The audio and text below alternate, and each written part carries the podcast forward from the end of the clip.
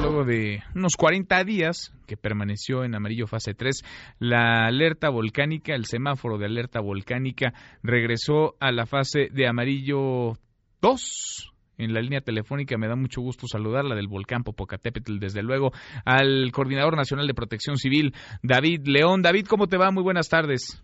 Manuel, qué gusto saludarte a ti y a todos los radioescuchas de mesa para todos. Efectivamente, después de 41 días exactos de permanecer en amarillo fase 3 por esta actividad típica que tenía el volcán, revisando eh, la actividad del volcán nos damos cuenta que tiene un descenso en la actividad que nos lleva a los parámetros de amarillo fase 2.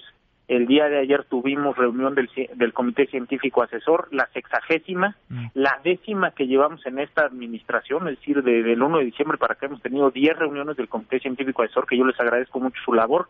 Nos recomiendan hacer el cambio eh, de semáforo.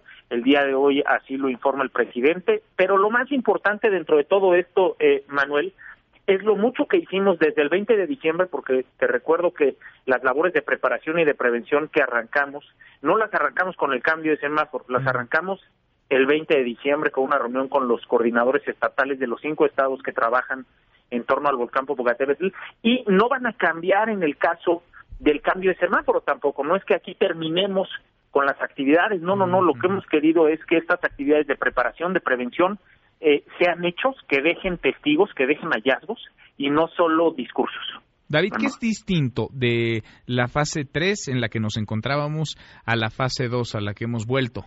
Pues, particularmente en el, en el caso de la población dentro del, del semáforo amarillo eh, que tiene tres fases, no hay cambio para la población, sí hay cambio para la autoridad, pero te quiero ser muy sincero, eh, eh, de manera auténtica, y lo podrás ver hoy, hoy por la tarde vamos a presentar una plataforma, hoy a las 4 de la tarde presentaremos una plataforma con toda la labor de prevención que realizamos, con toda la labor de preparación, nunca se había hecho esto, hicimos, eh, videograbamos mil no- 1.279 kilómetros de ruta en una cámara lineal, es decir, tú puedes ver una cámara frontal como si fueras en tu coche y ver los 1.200 kilómetros eh, eh, de ruta, de las Ujú. 42 rutas en torno al volcán, Ujú. puedes ver fotografías de todas esas rutas y tenemos un video eh, con una cámara 360, es decir, puedes tú con el cursor o con el dedo en tu celular dar vuelta completa a esa grabación entera. Es decir, tenemos hoy un registro de todas las rutas. Cualquier cosa que se quiera mejorar, eh, Manuel, tú sabes que la tienes que registrar primero, es decir, para bajar de peso hay que tener la báscula. Bueno, ya tenemos la báscula, sabemos cómo están todas las rutas, sabemos también cómo están los albergues temporales.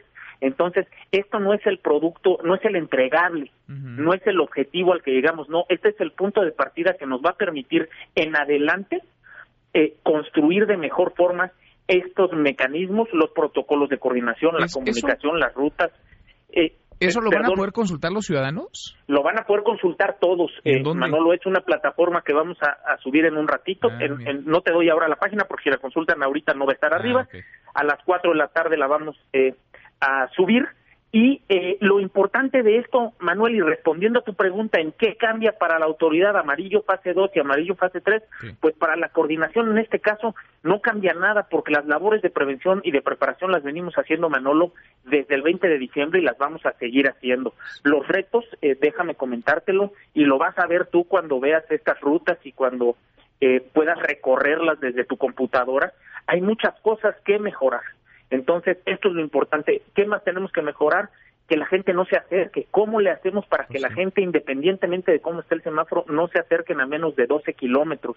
O, por ejemplo, también tenemos fraccionamientos. Se está fraccionando eh, terrenos cercanos al volcán. Bueno, que no deben de estarse fraccionando. Se están vendiendo lotes dentro de los 12 kilómetros de restricción. Bueno, tenemos que también trabajar en ello. Pues es sí.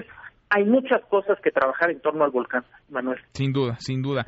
Eh, David, ¿qué te dicen los expertos, los técnicos, los científicos sobre el volcán Popocatépetl? ¿Así va a estar? Es decir, nos hemos acostumbrado desde hace años a ver actividad constante, de pronto una fumarola, la exhalación, vapor de agua, gases. ¿Esto va a seguir? ¿Es constante? ¿Va a continuar? Es muy buena tu pregunta. En las últimas 24 horas hemos tenido 30 exhalaciones. Eh, del 28 de marzo al día de hoy, que cambiamos el semáforo, en estos 41 días, Ujú. solo hemos tenido dos explosiones.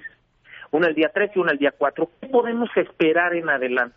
Dos escenarios, eh, Manuel. Uno, que se forme un domo y este domo provoque y se destruya con base en explosiones, como la dinámica que traíamos antes en el volcán.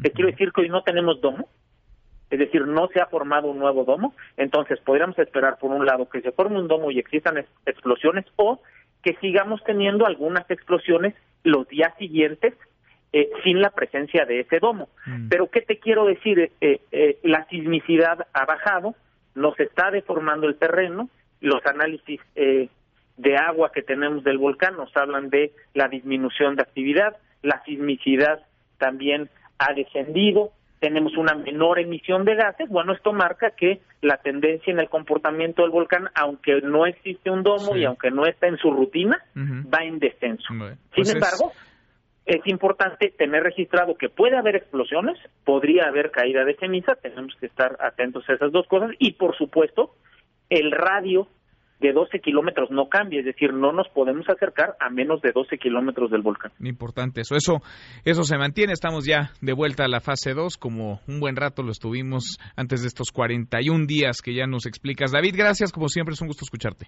No, gracias a ustedes por la oportunidad y que tengan excelente tarde. Igual para ti. Mesa para todos.